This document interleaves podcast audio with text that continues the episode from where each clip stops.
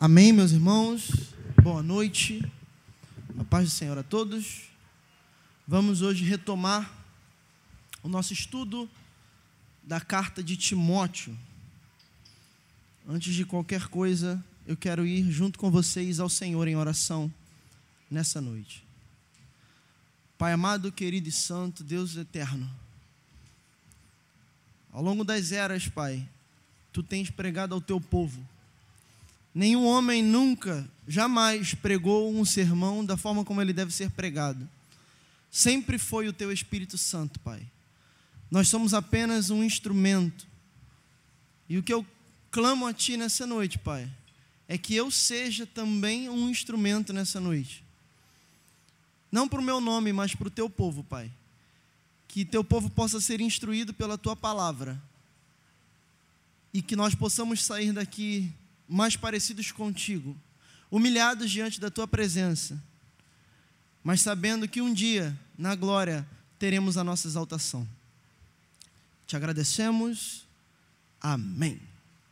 Meus irmãos, a paz do Senhor, boa noite a todos. Já abram as suas Bíblias em 1 Timóteo, capítulo 5.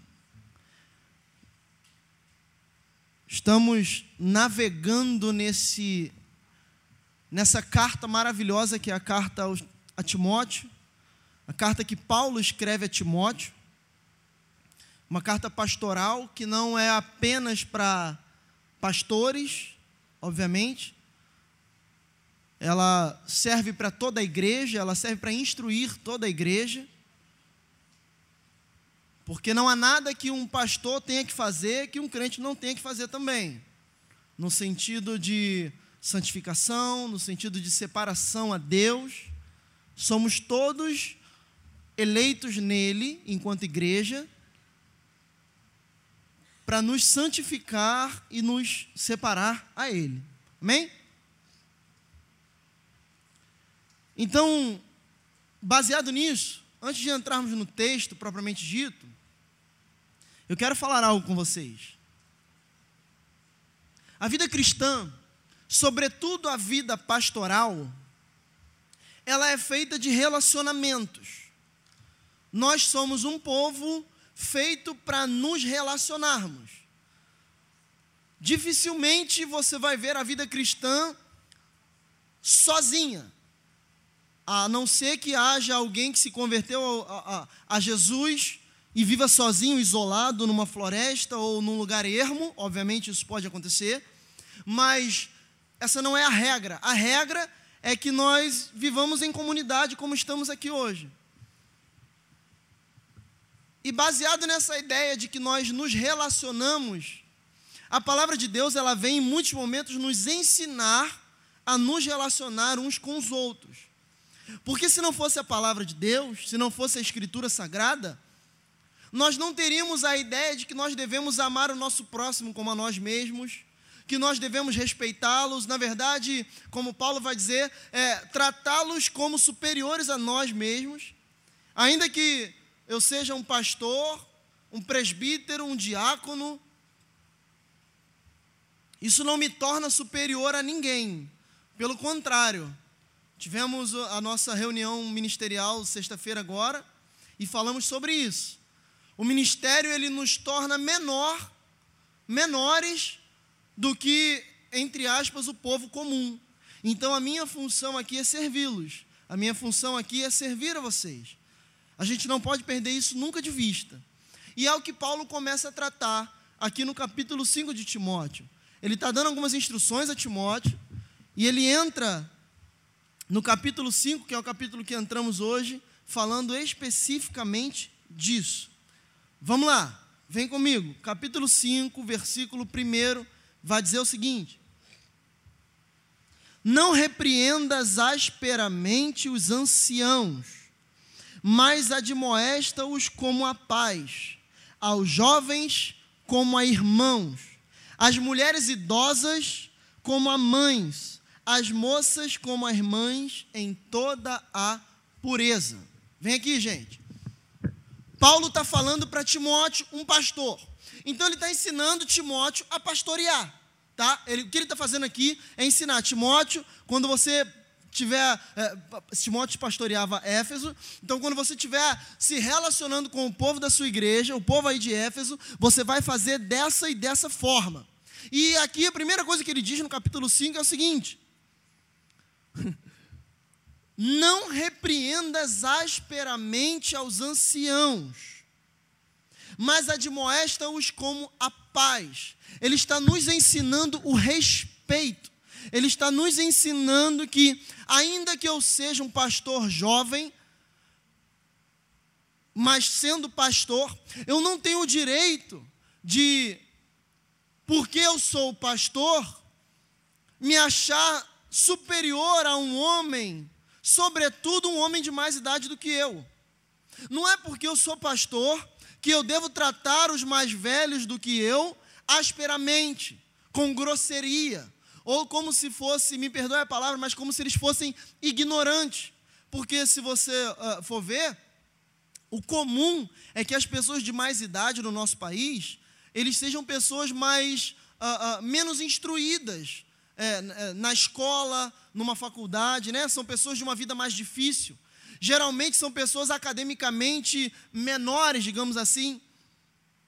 Então eu posso achar que com a minha teologia, a minha graduação, a, a minha é, pouca experiência, eu acabo pisando no, nos meus irmãos que são mais velhos, mas Paulo está dizendo aqui para Timóteo: não, trata-os como se fossem os seus pais, trata eles com pureza, trata os mais velhos como se realmente eles não entendessem, trata eles com amor. Então, a gente vê que Paulo está com todo amor aqui ensinando a Timóteo a pastorear. E vemos em muitos lugares hoje, em muitas pessoas, que não sabem tratar o próximo com respeito, com amor com caridade. Irmão, vai acontecer, obviamente, de você é, é, se estressar de vez em quando, perder o controle, é, isso acontece. Agora, isso não pode ser uma regra, sobretudo aos pastores. Nós, enquanto pastores, temos agora responsabilidades mais duras do que as pessoas que não são. Então eu tenho que aprender a tratar a cada um de vocês que estão aqui com amor. Eu não posso tratá-los com grosseria. Então, Paulo está dizendo: trate aos mais velhos, aos anciãos, respeitando-os, porque eu tenho, eu, eu, certamente não sei tudo aquilo que aquele irmão já passou na vida dele. Já parou para pensar uma pessoa de talvez 60 anos de idade, o que essa pessoa já passou na sua vida? Eu tenho 30 anos hoje, eu acho que eu já passei muita coisa. Agora imagine alguém com o dobro da minha idade. O que essa pessoa já viu, o que essa pessoa já sofreu, o que essa pessoa já padeceu, eu não tenho o direito de pisar em cima dele só porque eu tenho um grau pastoral. Compreende isso? Eu tenho que aprender a tratá-los com respeito. Uma hora ou outra, talvez um pastor ou algum líder, ele pode é, perder o fio da meada, mas acontece que ele tem que saber recuperar isso, reconhecer, muitas vezes pedir perdão, porque não é errado nem vergonhoso um pastor pedir perdão à ovelha, isso não é sinal de fraqueza de forma alguma, pelo contrário, isso é sinal de força. Porque a palavra ela vai na contramão do mundo e ela diz que quando a gente acha que está forte, a gente está fraco. E quando a gente acha que está fraco, a gente está forte. Então, pedir perdão ao próximo não é sinal de fraqueza, é sinal de força, é sinal de que você entendeu um pouco do Evangelho. Então, a primeira coisa que Paulo me chama aqui hoje é: seja humilde. Seja humilde para tratar o seu próximo, principalmente os mais velhos. E ele prossegue nisso. Aos jovens, Aqui o pessoal de mais ou menos a minha, a minha idade, a minha faixa etária, como irmãos. Ele está tá tratando como. Olha, olha como é que Paulo está trazendo um conceito familiar para a igreja. Ele está trazendo aqui uma ideia de família. Primeiro, os anciãos sejam tratados como pais. Agora, os jovens sejam tratados como irmãos. As moças como irmãs, com toda a pureza. Isso é muito sério. As mulheres idosas como a mães. É porque Paulo deixa isso de uma forma muito clara. Porque o Espírito, obviamente, já sabia que a igreja, na, ao longo desses anos todos, se levantaria, entre aspas, cresceria, né? Porque a igreja hoje não está tão grande quanto parece. A igreja parece grande, mas não é. A igreja parece enorme, parece poderosa demais, mas não é. Como eu falei na semana passada, a igreja hoje é, elege presidentes, elege vereadores, deputados, senadores. A igreja nunca esteve tão poderosa, mas nunca esteve tão sem autoridade quanto está hoje. Nós não temos autoridade mais. A gente tem sido odiado pelos motivos errados. Então Paulo ele dá uma, um exemplo aqui.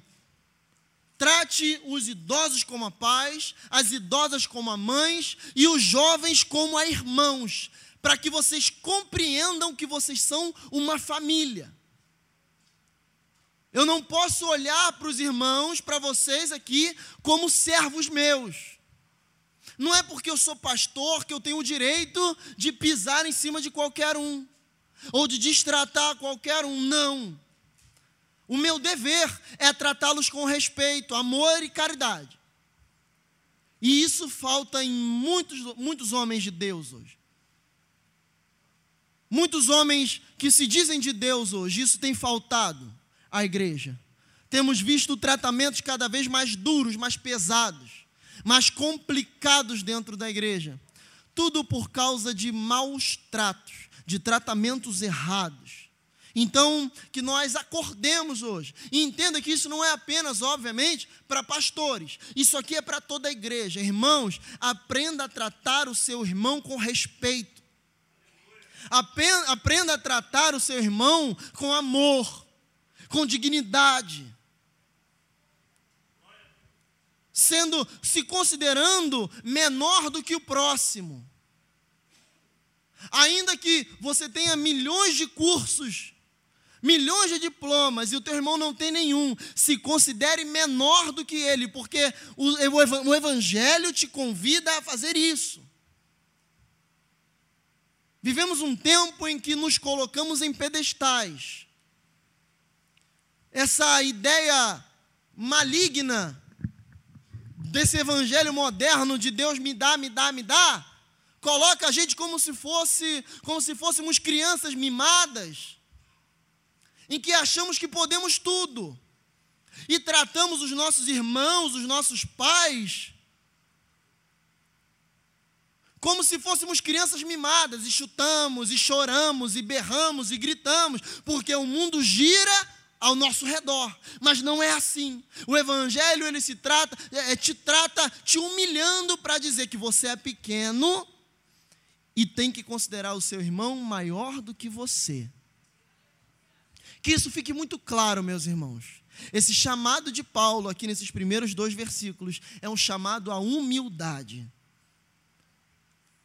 De vez em quando, só que isso também é, é, é deixa eu me permita fazer um adendo aqui, um parênteses, abrir um parênteses. Isso não significa que, como pastor, eu não possa exortá-los eu não possa chamar a atenção dos irmãos. Ou então, de uma forma ou de outra, sentar com, com o irmão e falar: irmão, não é dessa forma, ainda que seja mais velho ou mais novo, ou da minha faixa etária. Eu não posso é tratá-lo de forma incorreta. Eu não posso é tratá-lo com grosseria nesse sentido. Tá claro isso, gente? Glórias a Deus.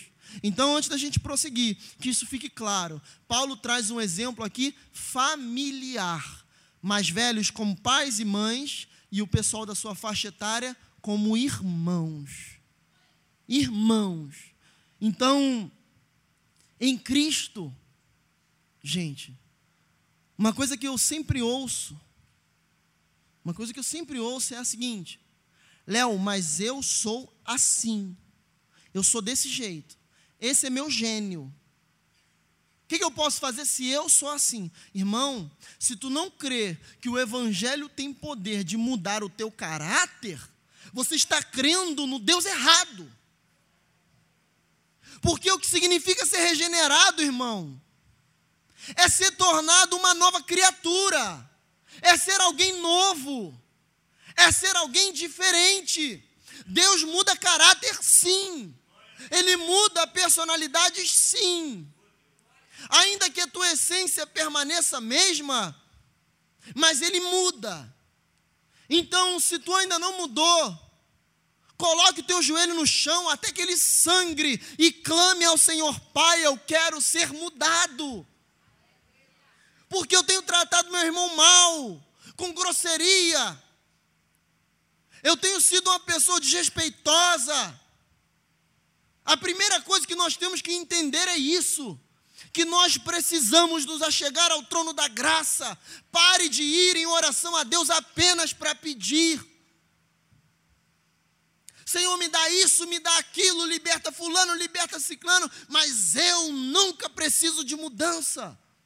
Não. Eu digo não. Eu prefiro que você passe todo o tempo que você precisa orando, pedindo perdão e para que Deus te mude, do que você peça alguma graça para Ele. Porque a partir do momento que você mudar, você vai entender que qualquer graça que você possa receber dele é bônus, é a mais, é além do que aquilo que você precisa. Então, muitas vezes eu preciso me policiar, policiar a minha língua, os meus olhos, eu, Leonardo. Porque eu sou ruim, irmão. A minha natureza carnal é ruim, é terrível. Não há um que faça o bem, não há um que clame a Deus. Romanos capítulo 3. Nós somos maus irmãos, não, então nós temos que aprender a clamar ao Senhor para que nos mude, porque todo bem que nós fazemos vem dEle. Todo ato bom que você comete ou faça vem do Espírito Santo de Deus. Então, se você é uma pessoa vazia do Espírito Santo de Deus, você não fará nenhum bem. Tudo que você fizer vai ser errado. Então, a primeira coisa que Paulo nos ensina no capítulo 5 é a humildade diante da congregação, é a humildade diante dos nossos irmãos. Temos crescido muito Quanto maiores as, entre aspas, para quem está ouvindo não está vendo o que eu estou fazendo, entre aspas, quanto maiores as nossas patentes, mais alto a gente se coloca diante do nosso irmão. E não é assim. Não é assim. O ministério serve para nos jogar ao chão e dizer o quão dependentes nós somos. Nós pisamos nos nossos irmãos porque nós não conhecemos a Deus. Se conhecêssemos a Deus, veríamos que Ele é santo, justo e bom, e nós somos pecadores e precisamos nos humilhar diante dEle e perante os nossos irmãos. Que isso fique gravado no nosso coração, irmão. Isso não é comum de ser falado nas pregações hoje. Isso não é simples, porque não é, não é fácil tratar desse assunto. Não é um assunto comum, corriqueiro. É muito mais fácil eu chegar aqui, abrir a, a Bíblia com vocês e falar, irmão, abre aí a sua Bíblia, vamos ler a passagem de Sansão, Sansão e Dalila. Olha Sansão aqui, através da força de Deus, ele pega uma queixada de jumento e ele mata ali mil homens. Irmão, Deus te dá a força de Sansão? Não, tu está mais parecido com a queixada morta do jumento deteriorado no chão do que com Sansão. Compreende isso? A gente se coloca no lugar errado da Bíblia. A gente sempre se coloca como o herói, o mocinho, o bom. Não! Então entenda que como a queixada que Sansão usou para derrotar um, um, exército, você pode estar morto nos seus pecados, mas ele te levanta e te diz: ainda que tu seja mal, eu te usarei para uma obra que eu farei. É tudo dele, tudo vem dele e volta para ele. Nada é a teu respeito.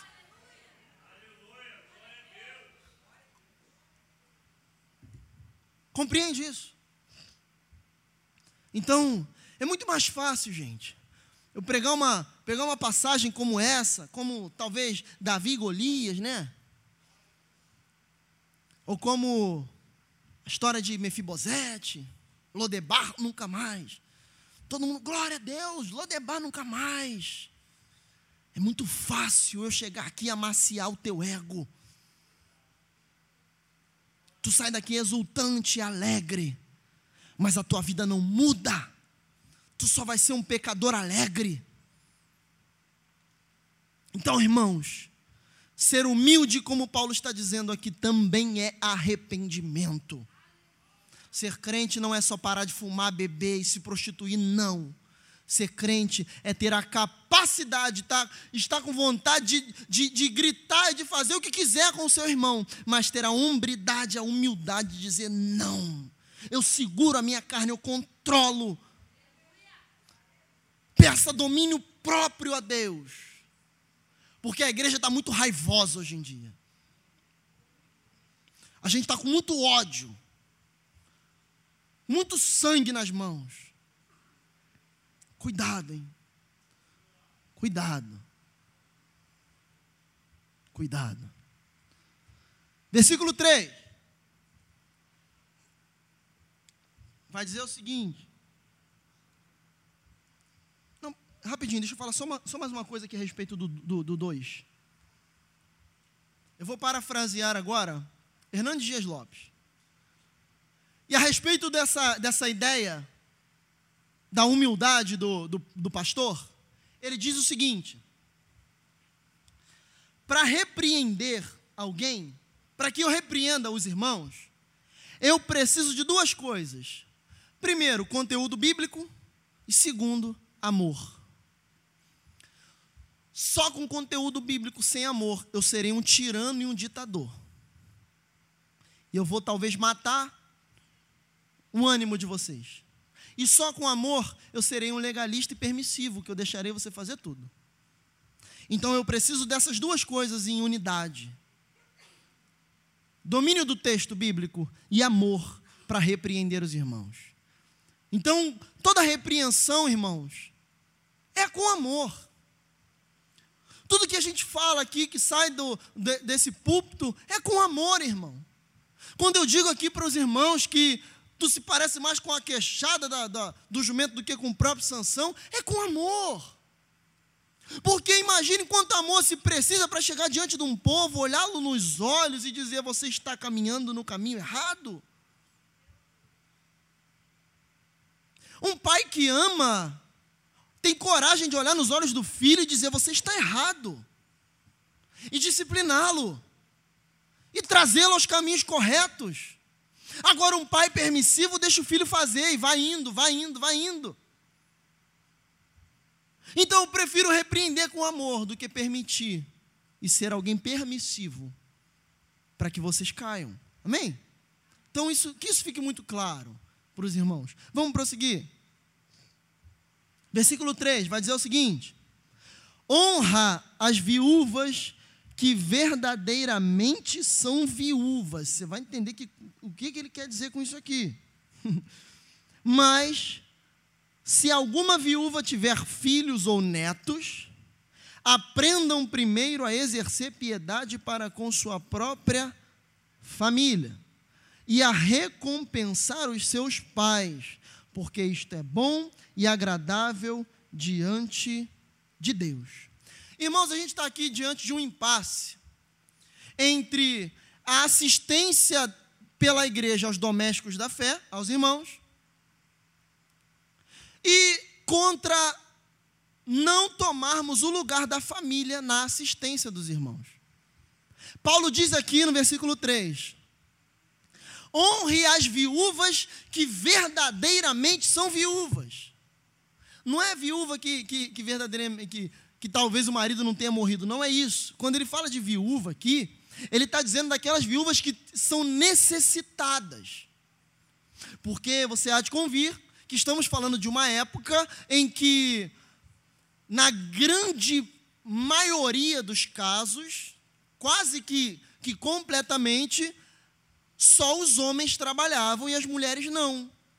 Então, Deus ele dá um, um, uma atenção muito especial para as viúvas. Na verdade, para três classes de pessoas a gente já vai abordar isso. Por quê? Porque se o marido morrer, a viúva fica desamparada, ela não tem de onde tirar sustento. Aí Paulo vai e diz: não, a igreja vai, vai, vai assumir essa viúva. A igreja vai ajudar essa viúva. Ela vai, ela vai ser assistência. É, é, é, é a igreja vai prestar assistência para ela. Então, ele está dizendo: honra aquelas que são viúvas de verdade, aquelas que precisam de verdade. Não é, não é aquela que, vamos colocar assim num, num exemplo, que o marido morreu e deixou uma grande herança para ela, ela está com dinheiro, está bem, não precisa de assistência e está pegando cesta básica. Entende? É disso que ele está falando. Honre aquelas que são de verdade. Aí ele prossegue dizendo: Mas, aqui ele coloca a responsabilidade da igreja de honrar a viúva, de, de, de dar assistência para a viúva. Aí ele prossegue e diz: Mas, se alguma viúva tiver filhos ou netos, que estes aprendam, se aprende é porque não sabe, está aprendendo agora que estes aprendam primeiro a exercer piedade para com a sua própria família. Gente,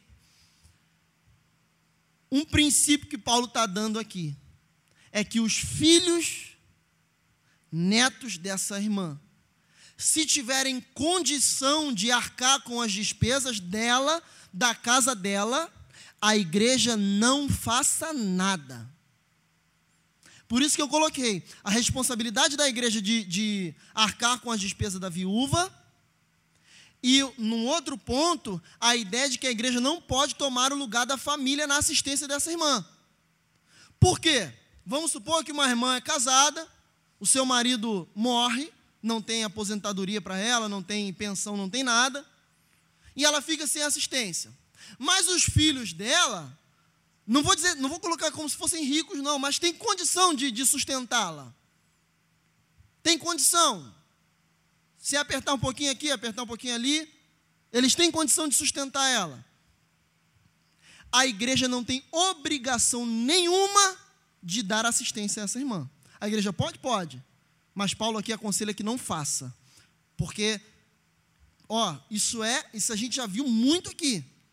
Porque os bonitões acham, ah, a igreja faz, então a gente não vai fazer nada. Quantas, quantas pessoas, às vezes não. Gente, isso pode parecer absurdo, mas isso é verdade. Quantas pessoas, às vezes, deixam de aceitar empregos para não parar de ganhar a cesta básica da igreja? Deixam de aceitar diárias, trabalhar para ganhar a cesta básica, para ser sustentado pela cesta básica da igreja. Isso não é correto. Por que, que não é correto? Porque o dinheiro que entra aqui é santo, é para sustentar aqueles que precisam. Entende?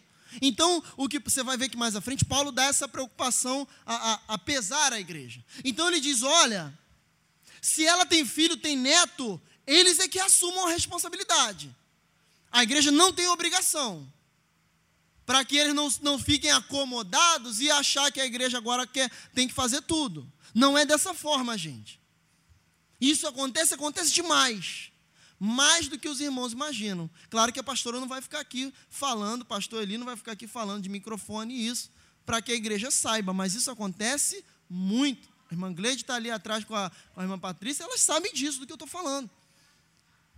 A, a gente acha que parece que isso aqui é um absurdo, Parece que isso aqui é só lá de dois mil anos atrás, mas isso acontece hoje. Pessoas que têm filho, têm neto que pode sustentar, que pode ajudar e não ajudam. Aí fica, me perdoe, mas fica é, é, preso a ajuda da igreja.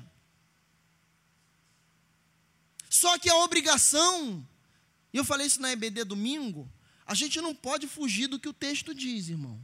Se o texto está dizendo uma coisa, ainda que os irmãos não gostem, ainda que eu não goste, eu não, não, a minha responsabilidade é pregar o texto para vocês. Ele está dizendo de forma muito clara: se ela tem filho, se ela tem neto, ele não fala nem se os filhos e netos podem sustentar ela, não fala isso. Ele não fala assim, ó, se tem filhos e netos que possam sustentar. Não, ele fala se ela tem filhos e netos se ela tem filhos e netos, que estes aprendam, aprendam a servi-los. Por que aprendam? Porque antes não fazia, mas agora que ela é viúva, ele tem que aprender a fazer. E você vai entender por quê? Porque Deus honra princípios que ele mesmo estabeleceu. E honrar pai e mãe ainda é princípio bíblico, gente. Honrar pai e mãe ainda é princípio de Deus. Então, nós, como filhos, teremos a responsabilidade na velhice dos nossos pais honrá-los, sustentá-los se necessário for. Vamos supor que seu pai não seja, seja, um trabalhador autônomo e não tenha pensão ou aposentadoria e ele não tenha força mais para trabalhar. Não é, não é que você é, é, é, pode ajudar, não. A sua obrigação é ajudá-lo. Porque Paulo diz aqui onde nós paramos no texto. Para que ele, olha só, aprenda primeiro a exercer piedade para com a própria família e a recompensar os seus pais. Recompensar, porque um dia eles fizeram por nós, e um dia será uma honra que nós possamos fazer por eles. Isso é princípio bíblico, gente. Ou você acha que porque Deus, porque a lei caducou, a gente, ah, então não precisa mais honrar pai e mãe. Não, isso é princípio de Deus. E é um princípio que não pode faltar. E a igreja tem deixado de honrar isso. Quantos irmãos da igreja, da igreja, perdem marido, esposa, e os filhos simplesmente largam de mão? Irmãos, o, o, pessoal aqui do Jesus nas ruas, do Café com Cristo, quantos velhinhos já encontraram na rua que a família simplesmente abandonou na rua? Velhinhos que não conseguem nem andar direito, que minha irmã com o Bruno viram uma vez. Eu não tenho nem força para dizer isso aqui que o filho pegou o pai, gente. Meu Deus. Pegou o pai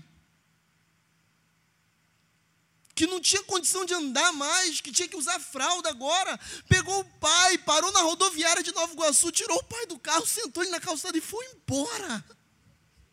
Meu Deus, o que, que é isso? Gente, o que, que é isso? Somos animais. Estamos voltando à bestialidade da idade da pedra. Meu Deus, vocês têm noção do que eu estou falando? Isso é muito sério. O amor não esfriou para essa pessoa, não, gente. Não existe mais amor. Porque o que está frio ainda dá para ser aquecido, não tem amor aí mais. Meu Deus do céu. Você tem noção do que, que é isso?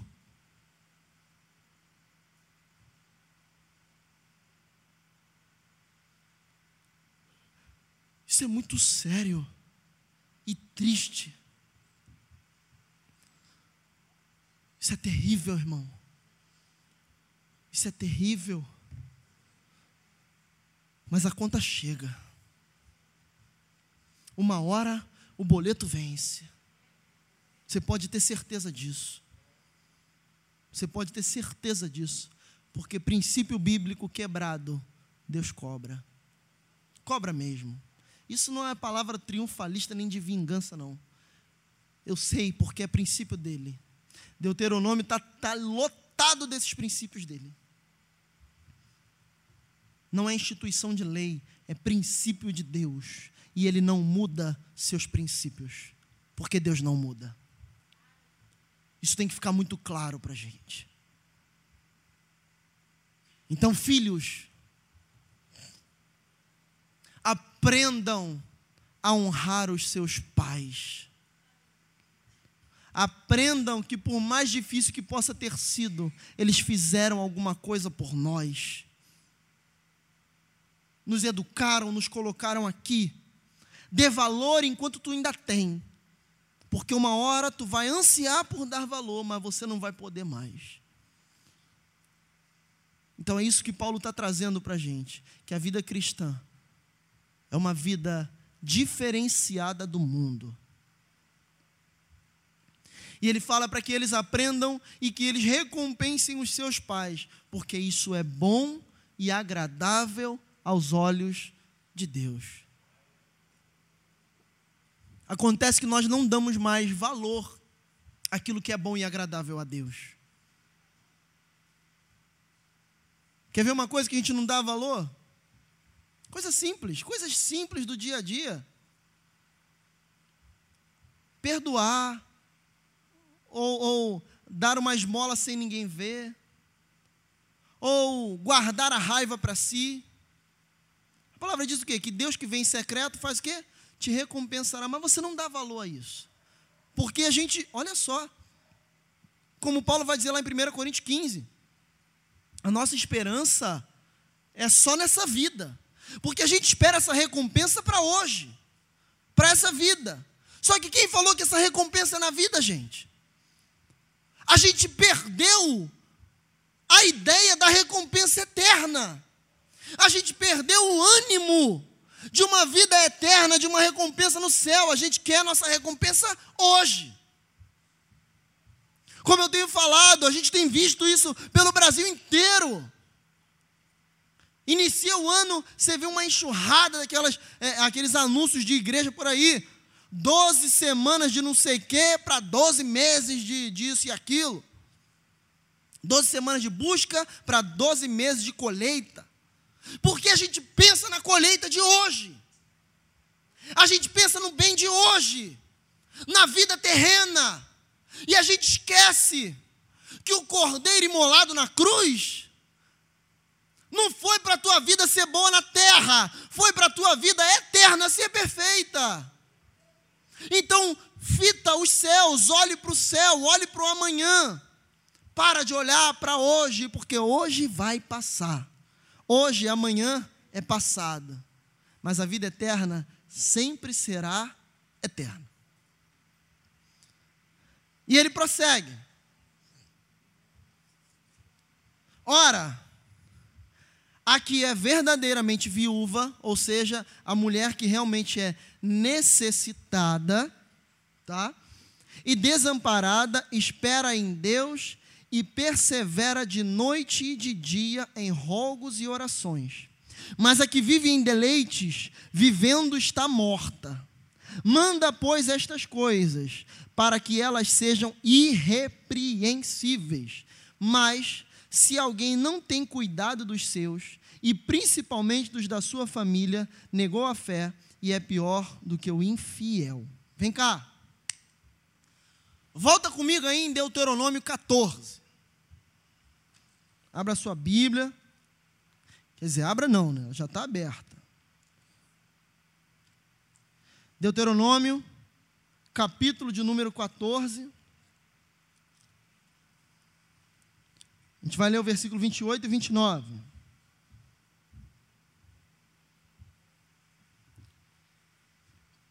Irmãos, existem três classes de pessoas que Deus gosta muito e protege, e manda que a gente proteja: viúvas, órfãos e os estrangeiros. Vamos lá, versículo 28. Ao fim de três anos, tirarás todos os dízimos da tua novidade no mesmo ano, e os recolherás nas tuas portas.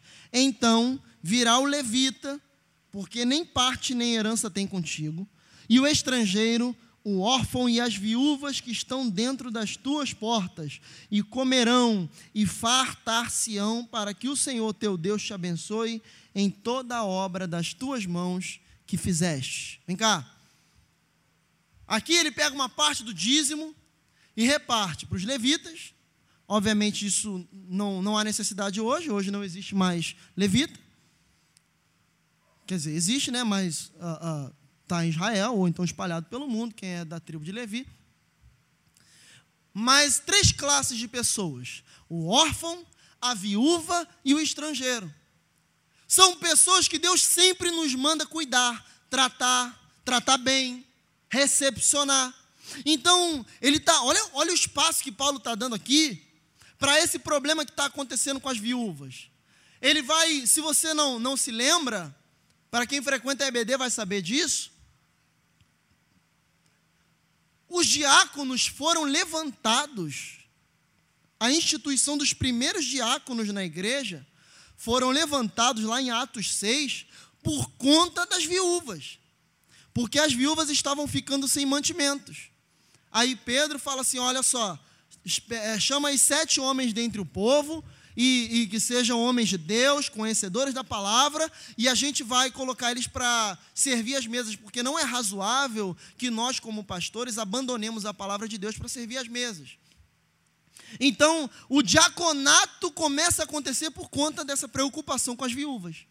Então, ele está dizendo aqui: nós temos a, como igreja, esse dever de servir, de honrar aquelas que são verdadeiramente viúvas. Isso está claro, não está?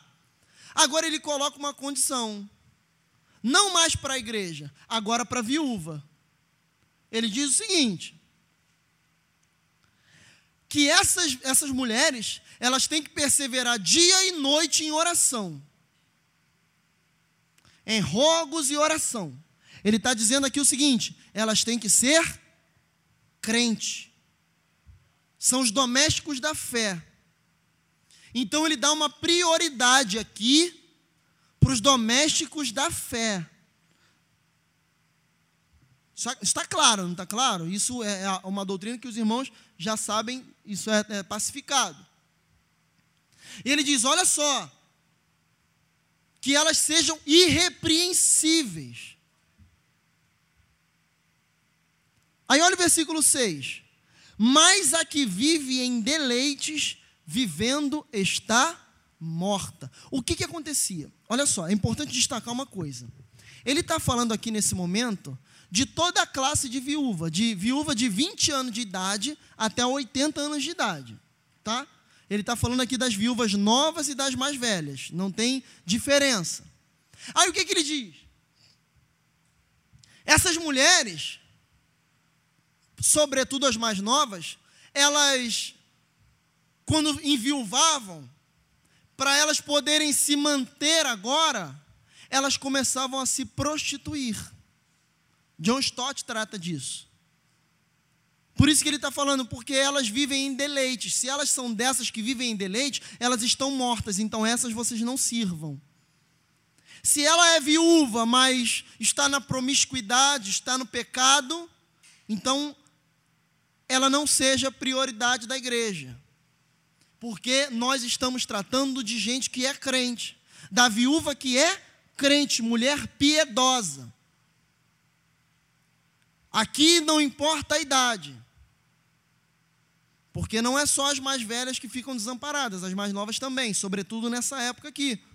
Então, para que elas não precisassem, obviamente, se prostituir, eles falavam: não, nós vamos ah, arcar com as, com as despesas dessa irmã. Então, se ela não for crente, não faça. Irmão, aí é, é, é, é você com Deus. Você, se você achar que está errado, que, vo, que você não gosta dessa ideia, aí é você e Deus. Aí você pode recorrer lá a Romanos capítulo 9, Paulo vai dizer assim: é, porventura é Deus injusto? Por, é, é, pode o vaso dizer ao olheiro como ele deve fazer? Não, antes Deus faz da forma como Ele quer e Ele bem entende. Cabe a você aceitar ou não. Não quer aceitar? Aí, irmão, é tu e Deus. Não é tu e eu. Eu estou passando para vocês aquilo que é a palavra de Deus. Amém?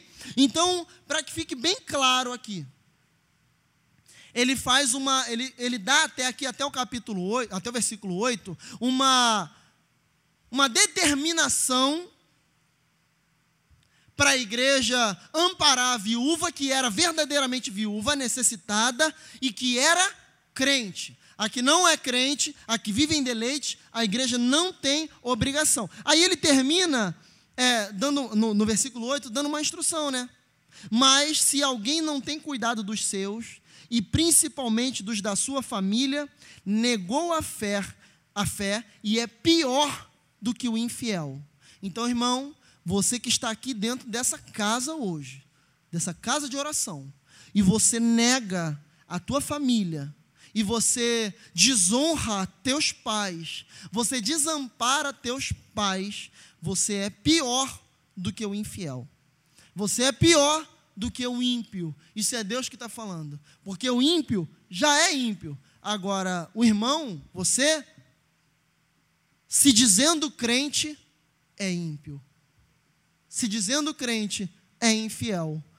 Então, é tempo de correção. Corrija os seus passos. Você não precisa ficar é, é, é, na aba dos pais. Isso é, inclusive, é, incorreto. A palavra é muito clara. Uniciar um homem com a sua esposa, sua mulher, deixará pai e mãe, vai viver sua vida. Mas esse deixar é deixar a casa. Não é desamparar, não é largar de mão. É se ela precisar, tu ajuda. Se o pai precisar, tu está presente. Porque quanto mais velho vai ficando, obviamente, vai ficando mais difícil de se resolver problemas, de se tratar com problemas. Então, o filho deve até a morte dos pais honrá-los, sejam crentes ou sejam ímpios, tá? Não é só pai e mãe crente não. É pai e mãe ímpio também. Honrar pai e mãe. Isso pode parecer infantil, não parece que, é, que, é, que é, é, é, me perdoe assim simples, mas não é não. Isso é muito sério, porque tem muita gente que de 30, 40 anos, até 20 anos de igreja e que desonra pai e mãe. E se gaba, porque olha, não, eu sirvo ceia, eu prego a palavra de Deus, eu é, sou diácono da casa do Senhor, eu sou presbítero, e que não sei quem, não sei que lá, e a casa está toda arruinada. Só que Deus te chamará não é pelo que você faz aqui, é por quem você é lá fora. Então isso é correção. Pode parecer simples, mas não. Honrar pai e mãe é um mandamento. É uma doutrina e um propósito de Deus. É uma doutrina e um princípio divino. Então honre teus pais. Honre para que você possa ser honrado. Compreenda isso. Viva bem em relação a isso. E pare de desonrar aqueles que um dia te honraram. Ah, Léo, mas eles erraram comigo. O problema é teu e deles. Ah, mas eles não, não me educaram da forma como eu queria. Não interessa. Eles não foram os pais que eu queria que fossem. Não, isso aí não, não importa. Não é honre o pai bonzinho ou a mãe boazinha. É honre os seus pais e acabou. Então aqui ele dá uma. Ele, ele termina essa, essa, essa dissertação. Aí olha que interessante. Ele vai continuar falando de viúvas. Só que a gente vai entender o que ele vai tratar nesse momento aqui. Só que antes disso, vem comigo em Marcos capítulo 7. Volta aí um pouquinho. A gente vai, a gente vai falar de algo muito rápido mas que é de extrema importância. Marcos 7, versículo 10. Só voltar. Deixa a 1 Timóteo ainda aberta, ainda marcadinho aí. Marcos 7, 10 a 13, vai dizer o seguinte: Porque Moisés disse: Honra teu pai e tua mãe, e quem maldisser o pai ou a mãe deve ser punido com a morte. Olha só, hein?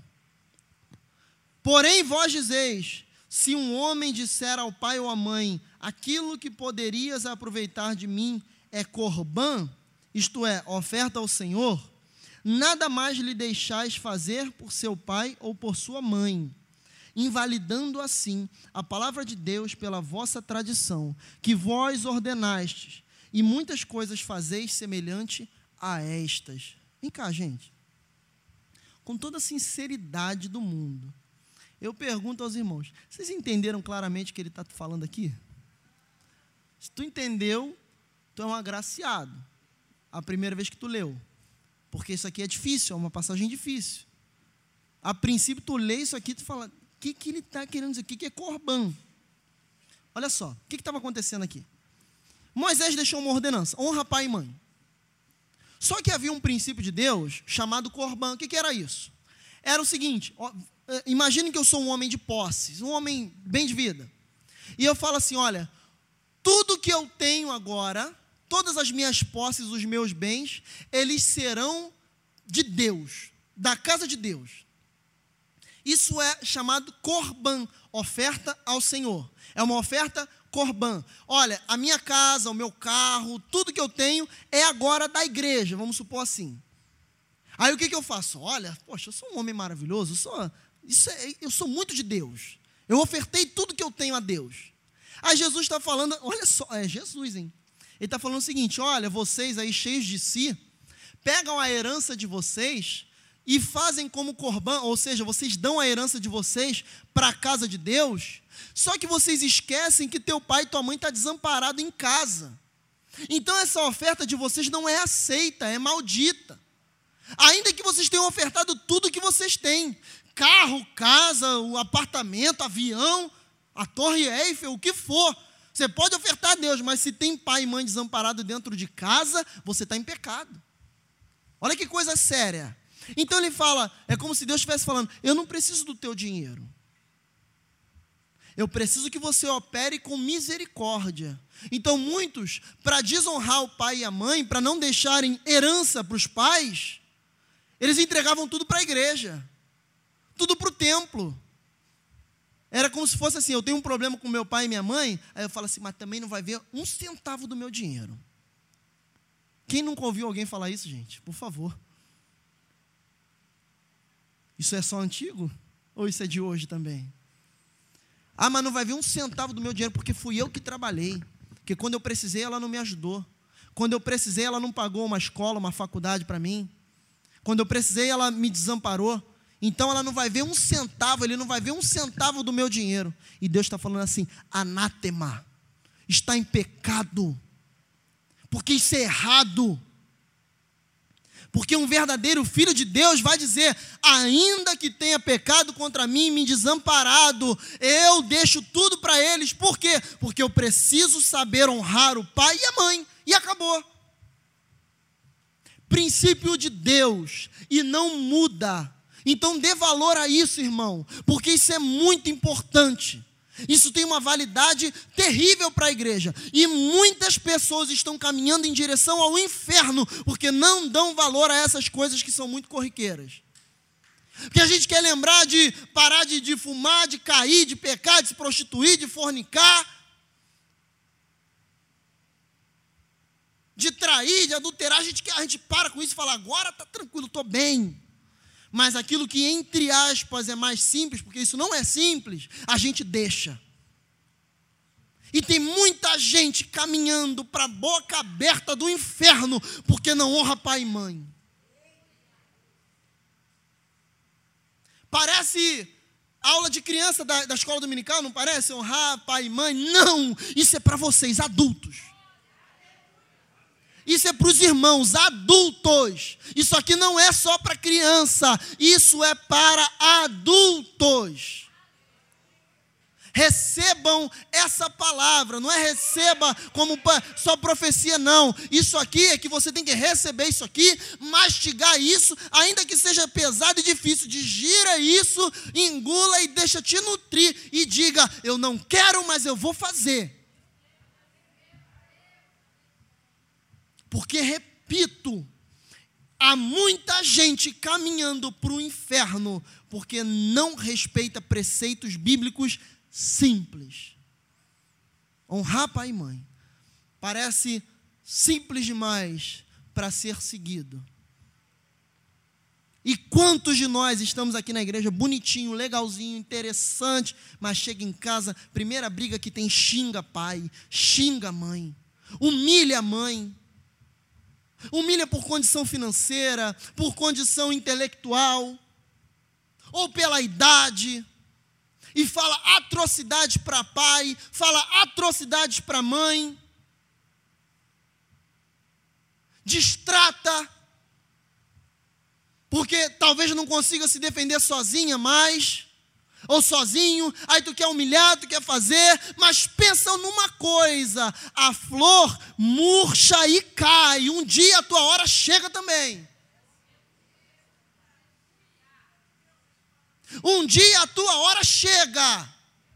Ou você acha que o rosto vai estar lisinho assim para sempre? Ou você acha que o cabelo vai estar escuro para sempre? Não! Um dia meus cabelos estarão grisalhos e brancos, porque o tempo passa. Passa para mim, força para os irmãos. O tempo vai passar, o teu dia vai chegar. Cuide pela tua vida, porque enquanto tu está desonrando teu pai e ele está vivo, tu tem chance de se, se converter. Agora, se morrer, meu irmão, sinceramente eu acho que fica difícil. Como é que teu pai vai te perdoar num túmulo? Aí, meu irmão, é mistério teu e Deus. Aí não é comigo mais. A palavra está sendo pregada. Repito, algo que parece simples, mas tem levado multidões para o inferno, porque simplesmente não queremos dar valor a isso. Pensa nisso, irmão. Estudo bíblico é libertação. Estudo bíblico é libertação. Eu prefiro tratar com vocês assim, olho no olho, do que estar tá aqui fazendo vocês pular, rodar e se pendurar nesse teatro. Porque é isso aqui que faz muitos olhinhos aí que eu reparo daqui se arregalarem, sobrancelhas rigirem, franzirem, perdão. É isso aqui que incomoda. Se a palavra está incomodando, irmão, agradeça a Deus, porque ainda há chance para você. Porque se ela não incomoda mais, talvez tu esteja perdido. Amém? Estamos bem? Glórias a Deus. Vamos prosseguir. Antes de eu falar o que eu vou falar, eu vou ler o texto, você vai entender que você vai ficar meio curioso. Mas eu, eu vou deixar vocês curiosos, não tem problema não. Olha só. Eu falei aqui que era para viúvas de todas as idades, amém? Correto isso?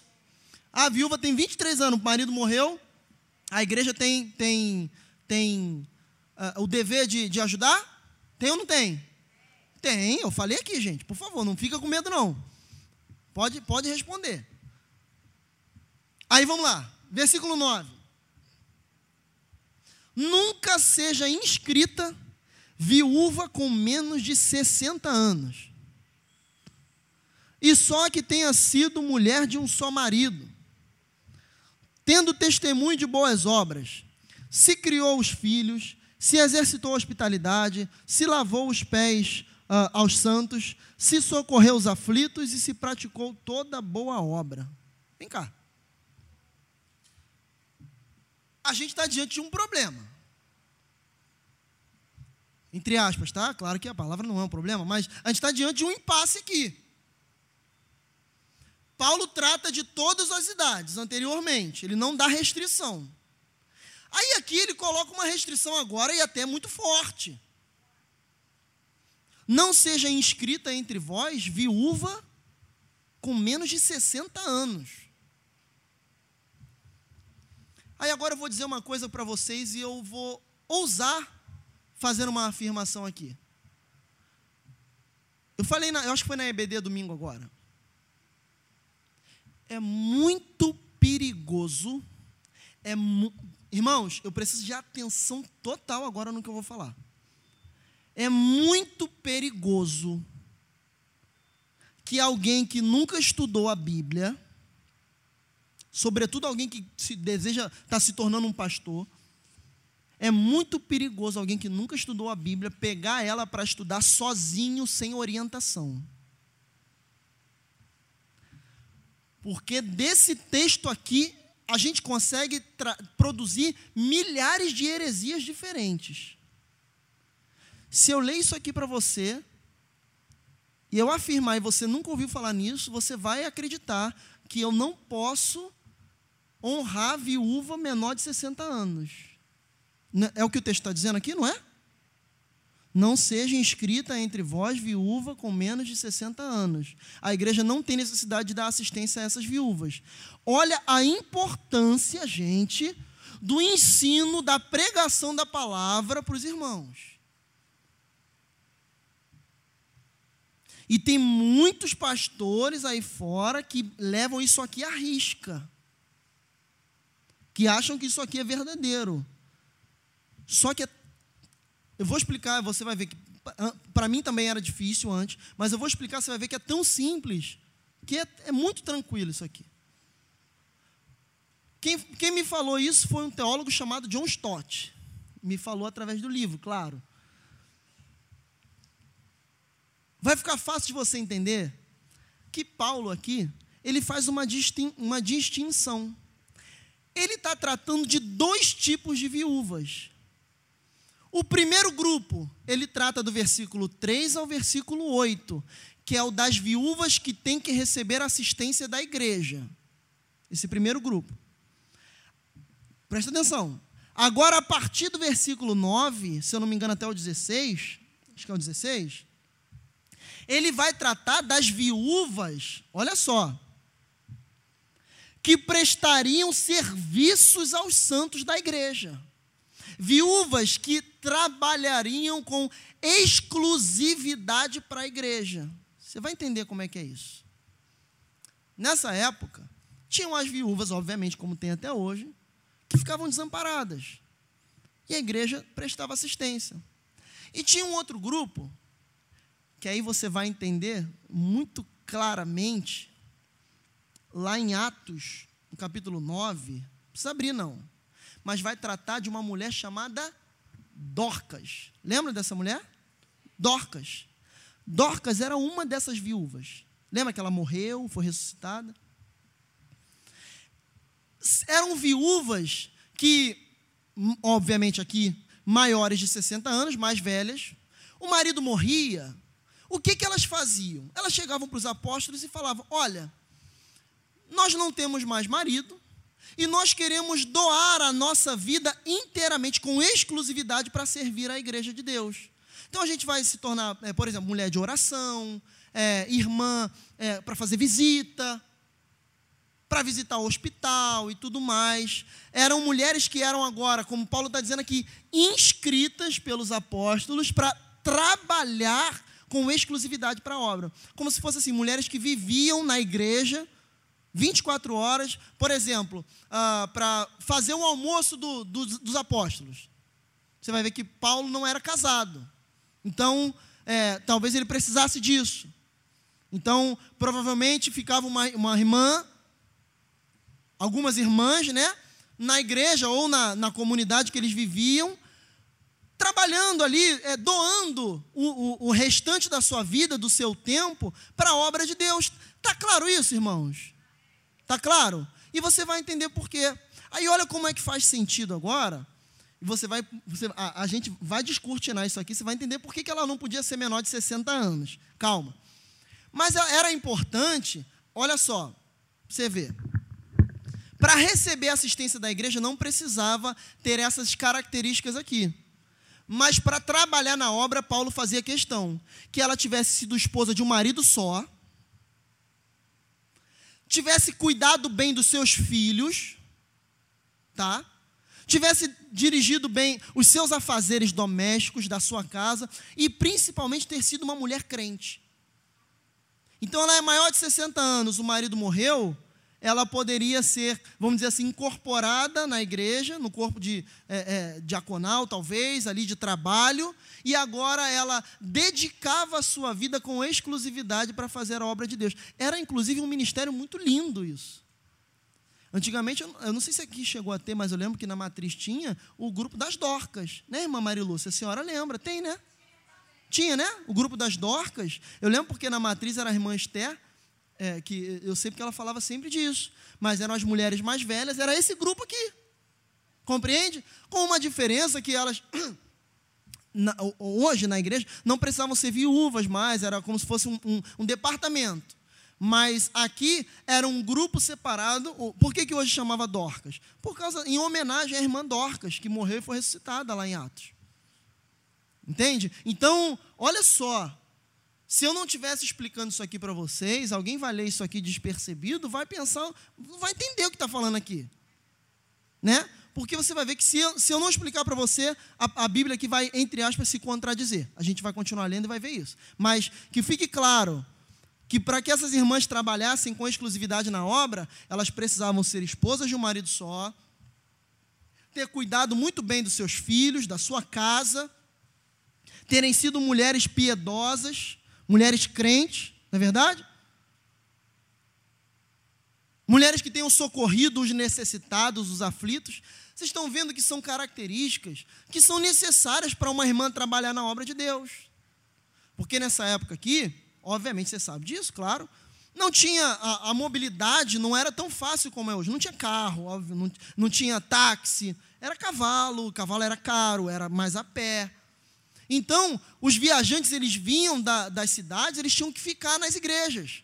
Então, essas irmãs trabalhando ali, elas tinham que ser hospitaleiras, vamos colocar assim, tinha que fazer uma comida gostosa para eles, tratar bem. Entende? Elas ficavam ali sendo mantidas pela igreja, sendo sustentadas pela igreja, só que trabalhando com exclusividade. Talvez limpando, né, ajudando a, a, a cuidar de alguma forma do rebanho. Tá claro isso, gente? Aí vamos lá, vamos prosseguir. Eu parei no 10, né? Então vamos lá, vamos, olha o 11, olha que engraçado. Que engraçado não, interessante. Mas não admitas as viúvas mais novas, porque quando se tornam levianas contra Cristo, querem se casar. Opa! Vem cá. Sabia que ia fazer isso, que ia acontecer isso. É interessante. Olha só. Vem comigo aqui. Se eu não explicar isso que eu vou explicar para vocês aqui, é fácil você acreditar que uma mulher que fica viúva não pode se casar? Não é fácil? Não é o que ele está falando aqui? Mas não admitas as viúvas mais novas, porque quando se tornarem levianas contra Cristo, querem casar-se. Você, opa! As irmãs já regalam a sobrancelha, eu estou vendo, eu já eu conheço as irmãs da igreja, eu sei quem é viúva aqui, já fica, Jesus. Paulo não traz essa proibição aqui, gente. Você vai entender. Inclusive, lá em Ô Camila, coitado do Emerson. Lá em Romanos 7, Paulo é bem enfático e ele diz, ele falando obviamente a respeito da justificação, ele fala: será que vocês não sabem que para uma mulher casar, o marido não tem que morrer? Ou seja, se o marido morreu, a mulher é permitido se casar. Tá bom? Aí você fala, tá, mas o texto aí não diz isso. Diz sim, que você não continuou lendo, a gente não terminou ainda. Eu vou ler até o 14, aí a gente vai voltar para tratar disso aqui. Olha só. Tendo já a sua condenação por haverem aniquilado a primeira fé. Isso aqui é o versículo 12. Agora vem, 13. E além disso, aprendem também a andar ociosas de casa em casa. E aqui a gente vai tratar disso também. E não só ociosas, mas também paroleiras e curiosas, falando que não convém. Aí olha o que, que ele vai dizer aqui. Olha só. Aí você, fala, aí você fala, não, então se contradiz. Versículo 14. Quero, pois, que as que são moças se casem. Mas ele não falou anterior que não era para casar? Ele falou ou não falou? Falou, irmão. É por isso que a gente tem que explicar para vocês. Que se uma pessoa lê isso aqui, batido, vai, fica confuso. E sai pregando por aí que a mulher viúva não pode casar. Que gerem filhos, governem a casa e não deem ocasião ao adversário de maldizer, porque já algumas se desviaram indo após Satanás. Vamos desatar esse nó? Tranquilamente. Vem comigo. Versículo 11 ele vai ser bem enfático dizendo: Mas não admitas as viúvas. Eh, antes ele fala: admita as viúvas acima de 60, que sejam isso, isso, sejam ordeiras, sejam mulher de um marido só. Tem ainda. Aí vamos lá. Versículo 11: Mas não admitas as viúvas mais novas, porque quando se tornam levianas, contra Cristo querem casar-se. Você só consegue compreender isso aqui se você ler o contexto e entender do que ele está falando. Tem que ler o que vem depois, o versículo 13. Vai dizer o seguinte: não, perdão, versículo 12. Tendo já a sua condenação por haverem aniquilado a primeira fé ou o primeiro compromisso. Em outras Bíblias está compromisso. Vem aqui que a gente vai explicar isso agora. Para trabalhar na igreja, nesse sentido aqui, essas irmãs que agora elas eram, é, iriam trabalhar com exclusividade para a obra, elas faziam como se fosse um voto. Olha, nós vamos trabalhar, mas a gente não se casa mais. Por isso que elas que tinham que ser maiores de 60 anos. Porque na palavra, na Bíblia, nessa época sobretudo, quando a pessoa completa 60 anos, ela já é considerada idosa ou, ou velha, essa é a palavra que eles usam, tá? E encerra-se aqui as suas paixões sexuais, a sua libido. Então, por que que Paulo fala, olha, para trabalhar com exclusividade na igreja, eu não quero irmã nova. Tem que ser irmã mais velha. Acima de 60 anos. Primeiro de tudo, gente, porque, gente, os pastores bíblicos eram tudo homem.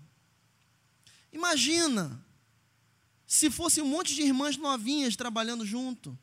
Ia dar conversa, não ia, gente. Se você chega, por exemplo, e eu estou aqui na igreja sentado numa cadeira sozinho, conversando com uma irmã que, que eu amo muito, por exemplo, a irmã Jandira, uma irmã do coração. A irmã Mariluz, que está ali, uma benção, uma irmã do coração. Alguém vai, vai levar isso para um, um mau lado? Claro que não, irmãos. Isso, você está entendendo que isso é uma questão de bom senso? Está claro isso? Agora imagina se você chega na igreja e eu estou sozinho aqui conversando com uma menina de 25 anos. É coerente isso? Não é. A gente tem que vigiar. Não dá lugar à carne. Não dá condição para que o diabo te acuse, te aponte. É por isso que Paulo dá essa instituição. Ah, agora eu te pergunto, ele está certo ou está errado em falar isso? Certíssimo.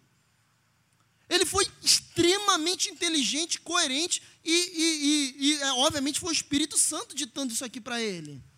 Então ele fala: ela tem que ser uma irmã que saiba ser hospitaleira, ser uma boa dona de casa, é, ser uma boa esposa, uma boa mãe, socorrer o aflito.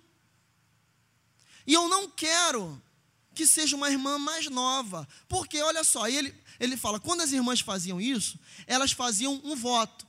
Esse voto de, não é castidade, mas é um voto, elas não iam casar mais. Acaba sendo castidade.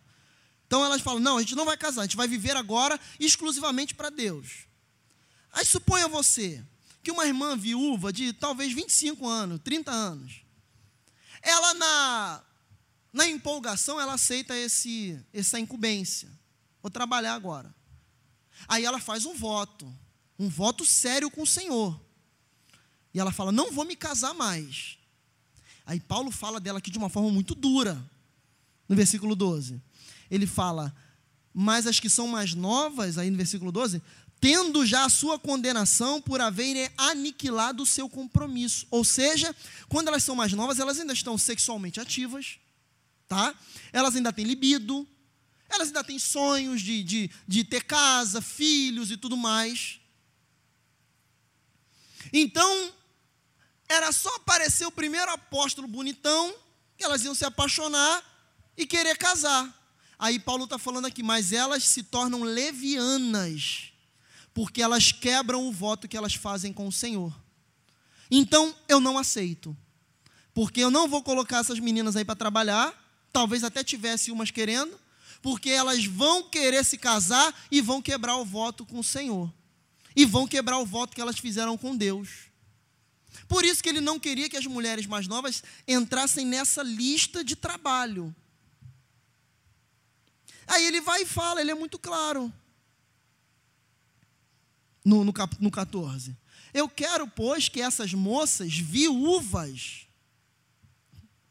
se casem, gerem filhos, governem a casa e não deem ocasião ao adversário de mal dizer. Antes ele falava: Eu não quero que as moças trabalhem na obra exclusivamente, mas eu quero que elas se casem, que elas constituam a família delas ainda. Não deu tempo ainda, o marido morreu. Eu sei a resposta, mas eu vou perguntar: tá claro isso? Viu como não é simples? Mas sem a gente explicar, não estava complicado? Isso aqui dá base para muita heresia, gente.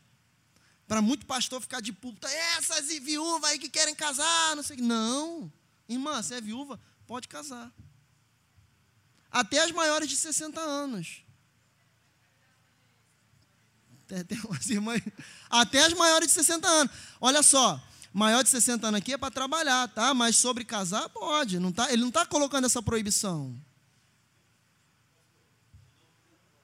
E não fizeram voto. Isso aí, Ari. Que não tenham feito voto. Pastor Ari me lembrou ali. Então, é, é, é ele não está proibindo isso aqui, gente. Ah, pastor, mas eu não concordo. Aí, gente, lamento, mas é um problema teu. Você reclama com Paulo aqui, vai ao joelho e fala, Senhor, muda a Bíblia. Eu duvido que ele vai mudar. Tá? Então, ele não, ele não proíbe o casamento é, de viúvas. Em relação ao divórcio, não é matéria desse, dessa, desse estudo aqui, não vou tratar disso, tá bom? Porque isso aqui dá, dá muito. É, a gente vai falar durante muito tempo, não vou tratar isso hoje. Eu vou me ater ao que o texto está dizendo, tá bom? Agora, o que é importante aqui, e eu não, eu, eu deixei, eu, eu não tratei ainda de propósito, é o versículo 13 falando ainda das moças, das viúvas novas. Olha só que interessante. E além disso, essas, essas viúvas aí, elas aprendem a andar ociosas, sem fazer nada. Não tem um trabalho para fazer. Mas também paroleiras e curiosas, falando o que não convém. Gente, paroleiras é faladeira fofoqueira. É isso aqui, eu tô, estou indo um degrauzinho assim para chegar no termo correto.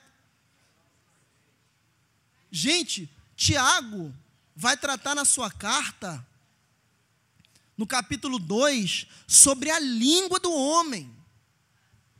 Para que nós aprendamos a segurar a nossa língua. Aí ele fala que essas irmãs aí mais novas, minha irmã, pelo amor de Deus, se é viúva, está nova, se casa se você não casar, tu vai ficar ociosa, de casa em casa. De fofoca, de casa em casa. E os maiores problemas da igreja acontecem dentro da casa de crente. Os maiores disse-me-disse das igrejas, da nossa igreja ou de qualquer outra, acontece na casa da irmã que vai tomar um café com a outra. Gente, homem faz isso? Faz, claro que faz. Só que é muito mais comum. A gente já tratou disso aqui até no estudo anterior. Acho que foi, acho que foi até o capítulo 3 de Timóteo. A gente falou disso. 3 ou 2. Muito problema se tem dentro da igreja, porque muitas irmãs e irmãos também não conseguem segurar a sua língua.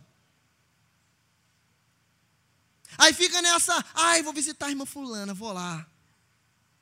Para, irmão. O proverbista vai dizer: olha, não fica, não fica entranhado na casa do teu irmão para que ele não se enjoe de ti.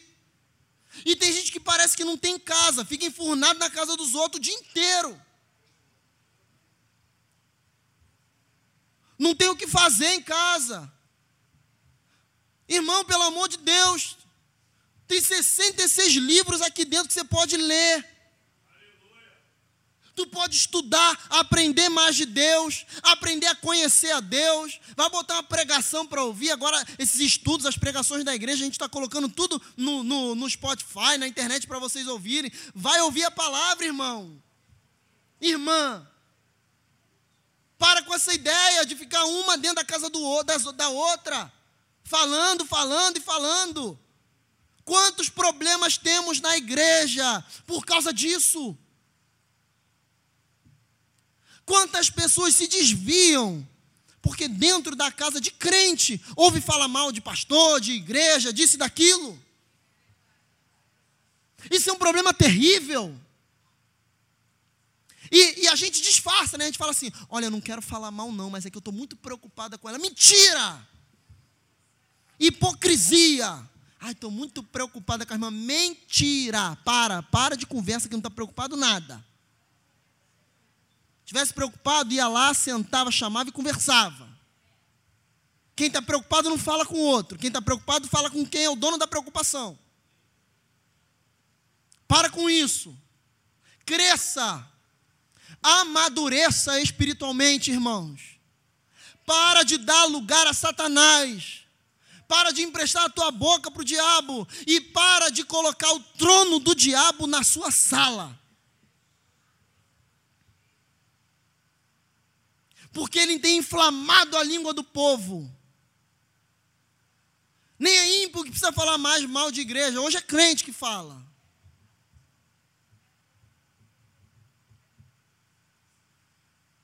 Esse é um problema muito sério da igreja. Pessoas que não se contentam, não se contêm. E não são novos convertidos, não. 15, 20 anos de crente. Às vezes é obreiro, diácono, presbítero, missionário, é pastor,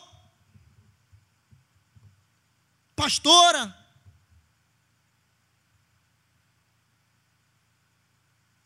E empresta a língua para Satanás. Ai, pastor, está sendo muito duro. É, o que, que Jesus falou para Pedro? Jesus falou: Olha, Pedro, eu vou morrer, eu vou passar pela cruz, vai ser difícil.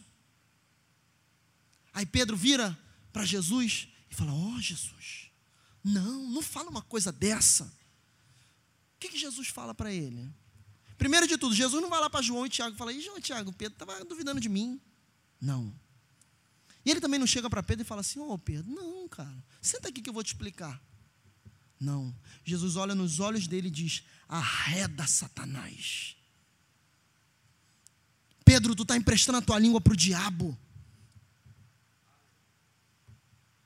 Pedro, um homem cheio do Espírito Santo, emprestou a língua dele para o diabo. Por que, que você acha que você não, não empresta?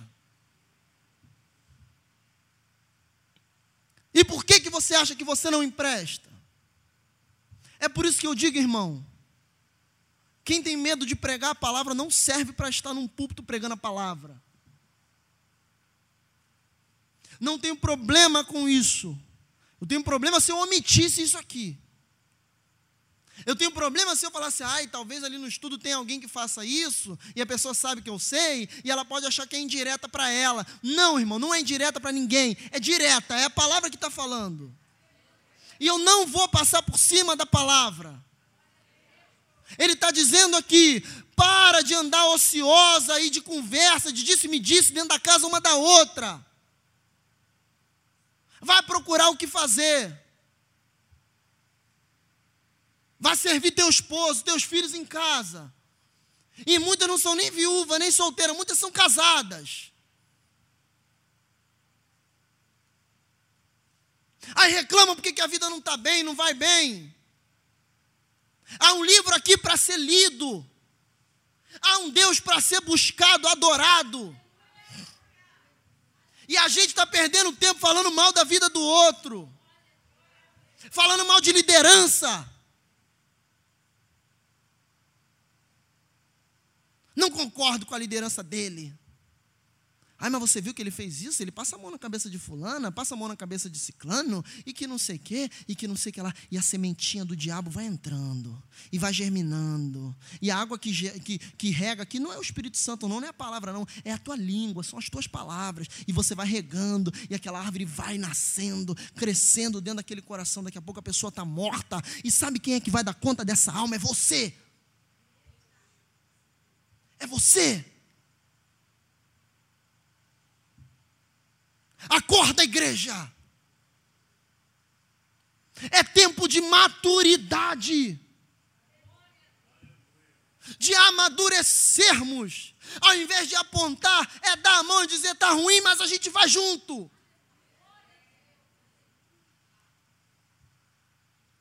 Críticos tem muitos, agora a gente para ajudar a construir são poucos.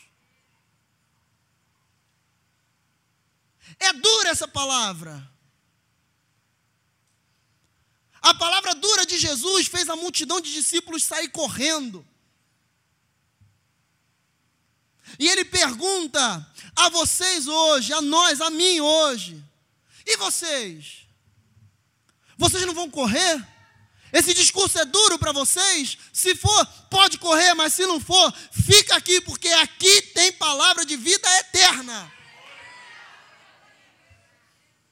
Porque é discurso duro que molda o crente. É discurso duro que regenera o crente. Porque a conversão não é você chegar aqui, levantar a mão você, ah, estou convertido. A conversão é gradativa, é dia a dia, é seguir, prosseguir em conhecer ao Senhor. É a cada dia conhecê-lo e ser conhecido por Ele, é se aprofundar na palavra dEle, é ler bons livros, é ler homens e, e mulheres de Deus que possam te instruir, te ajudar, te guiar.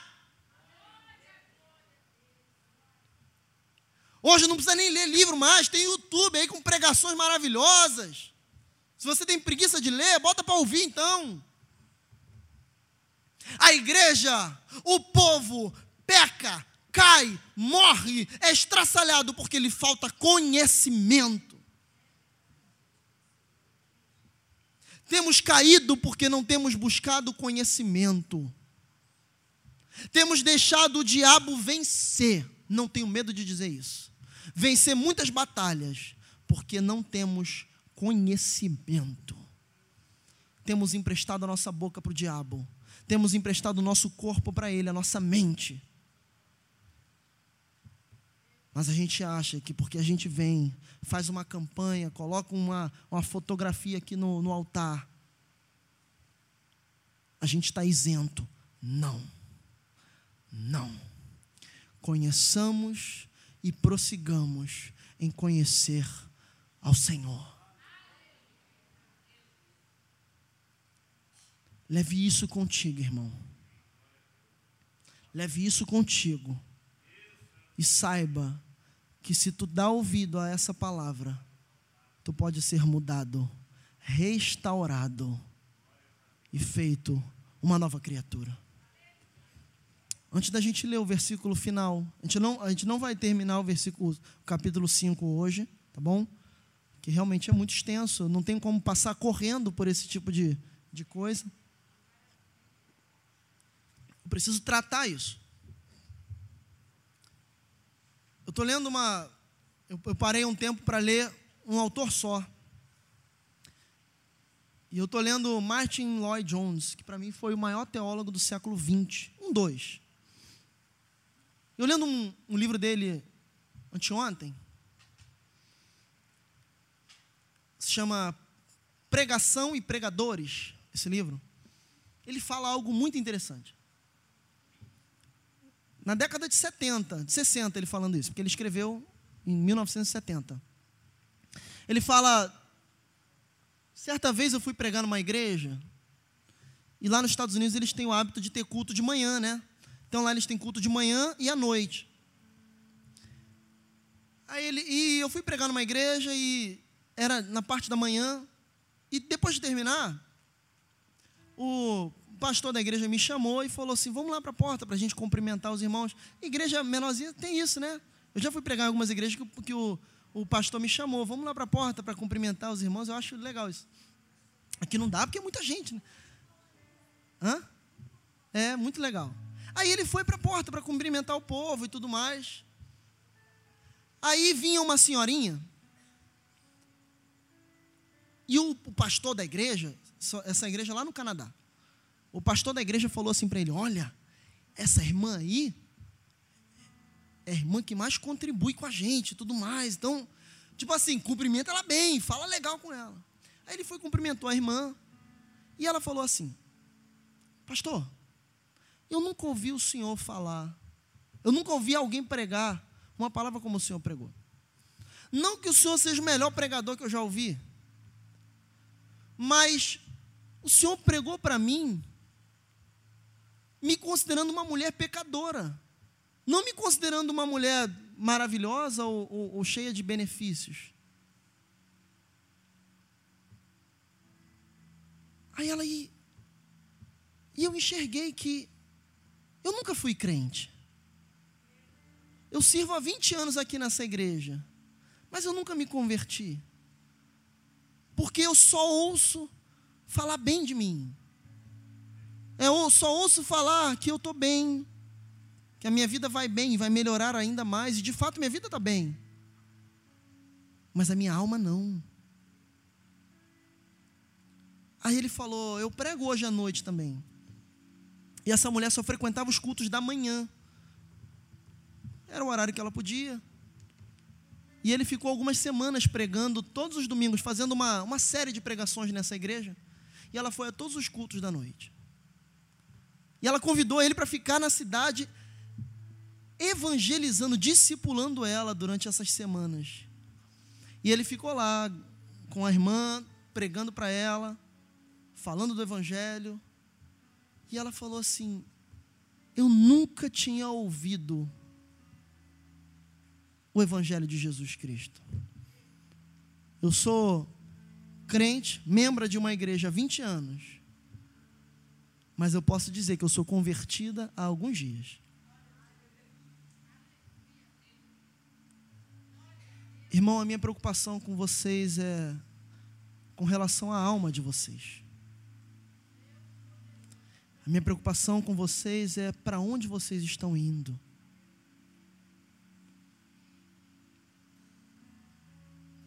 Não me leva mal quando eu digo que pouco me importa se o teu trabalho vai bem. Melhor que vá. Mas e se não for? A minha preocupação é se a tua alma tem ido bem. E repito o que eu disse ontem na EBD. Um dia que Deus chamar os pastores no alto, e ele pedir conta da igreja, ele não vai perguntar: e aí, pastor, pastora, pastora Sandra, a irmã Fulana, ela entrou na tua igreja desempregada, e aí, ela se deu bem no trabalho? Ela conseguiu terminar a faculdade? E irmão Fulano, ele conseguiu aquela viagem dos sonhos dele? Não. Deus vai dizer: e aquela alma destruída que eu coloquei na tua mão? Cadê?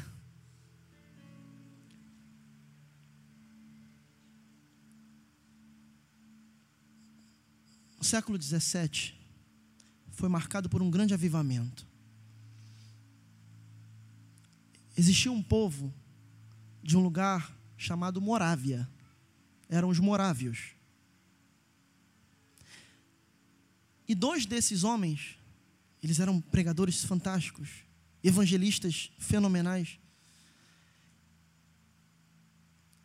Tinha um navio partindo para uma ilha, a ilha de um grande, um homem muito rico, que tinha muitos escravos.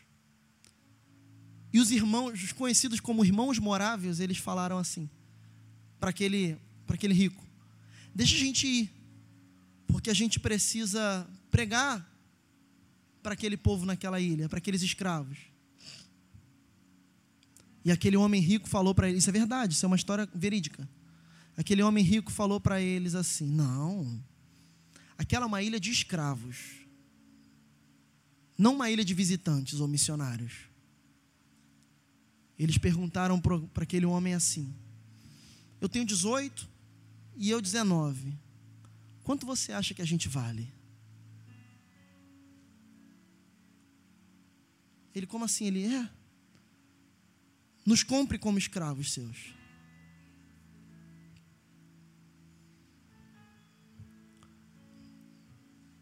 E aquele homem comprou eles. Pagou a família deles. Levou eles como escravos para a ilha.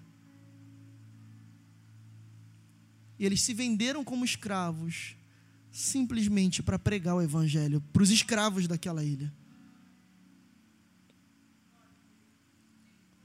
Futuramente eles foram libertos até. Mas eles não foram pensando em serem libertos, eles foram pensando em libertar pessoas. Não das cadeias dessa vida, mas das cadeias eternas. E um deles, Bober, cita uma frase que é, para mim, extra-bíblica a frase mais marcante de todas as eras da igreja. Eu estou indo pelo mundo inteiro para buscar para o cordeiro o galardão pelo seu sacrifício.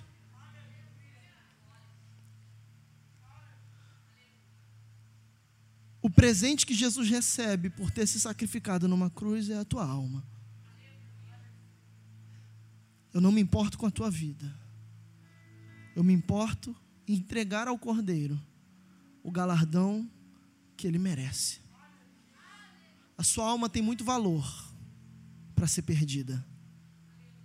E eu enxergo como um presente maravilhoso para aquele que tem tudo e te espera de volta para casa.